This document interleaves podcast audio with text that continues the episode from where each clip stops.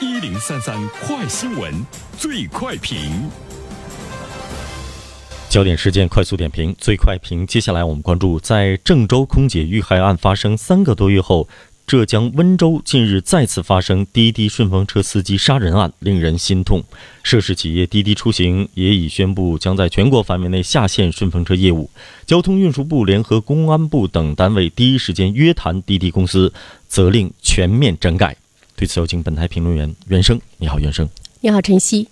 我们提出来了一个问题。是不是应该考虑一下滴滴顺风车业务应该取消？当提出这个问题的时候，可能会有一些听众朋友呢在想说，它是一个新生的事物哈，它给我们生活中太多的人带来了出行的方便，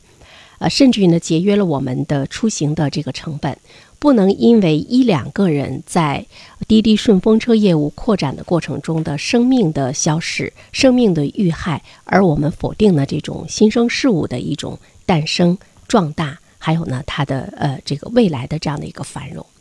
但是呢，我想说的是，对于滴滴顺风车业务来说，它是共享经济的其中的一个非常典型的一个代表。共享经济发展到今天，它本身就存在着很多的问题，而这些问题和我们传统的经济的发展模式呢，的确是呢出现了很大的这个不同。比如说，我们现在整个。呃，经济社会的管理制度，我们是建立在工业经济和工业化生产的这样的一个基础上，我们的这种管理是非常条块分明的。呃，但是呢，现在的这个网络分享经济，它有典型的网络化、跨区域、跨行业的特征，而我们的监管体系很多的制度并不适应。当前的这样一个发展，甚至于我们会看到，不管是公司自身的内部的管理，还是呢，我们看到相关的部门制定的法规、法律在这方面的管理，你都看到了一个无能为力。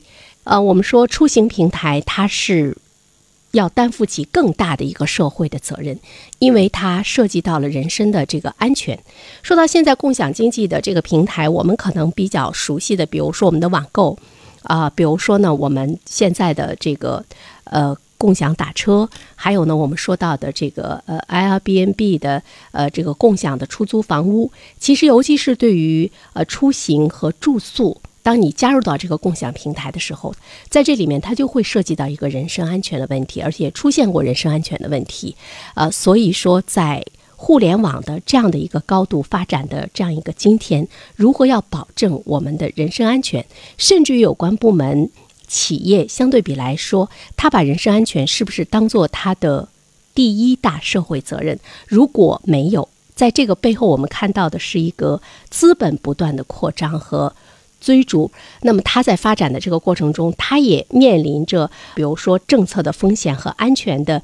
隐患。但是我们却看到了，资本并不担心这些，资本的这样一个追逐，使它不断的这个扩张，其实它也在为它买单。比如说，我们看到这一次滴滴顺风车所出现的这样的一个问题，呃，其实它开始让人们。质疑整个的这个行业，它目前呢所面临的这个问题，就是分享经济，它的确是大大降低了很多行业进入的一个门槛，它也拥有了显著的一个成本的优势，并且它也创造了无限供给的能力。但是我们却看到，它在急速扩张的这样的一个过程中，它不仅仅是冲破了原有的一个商业的逻辑和经济的一种这个秩序，它背后更多的呢，把一些这个人性的丑恶的一些东西。充分的这个暴露出来，所以我们看到了劫财，我们看到了劫色，他面临的是很多不确定的个人和组织。那么其实呢，他也面临着更多的一种安全的一个隐患。好了，晨曦，感谢袁生。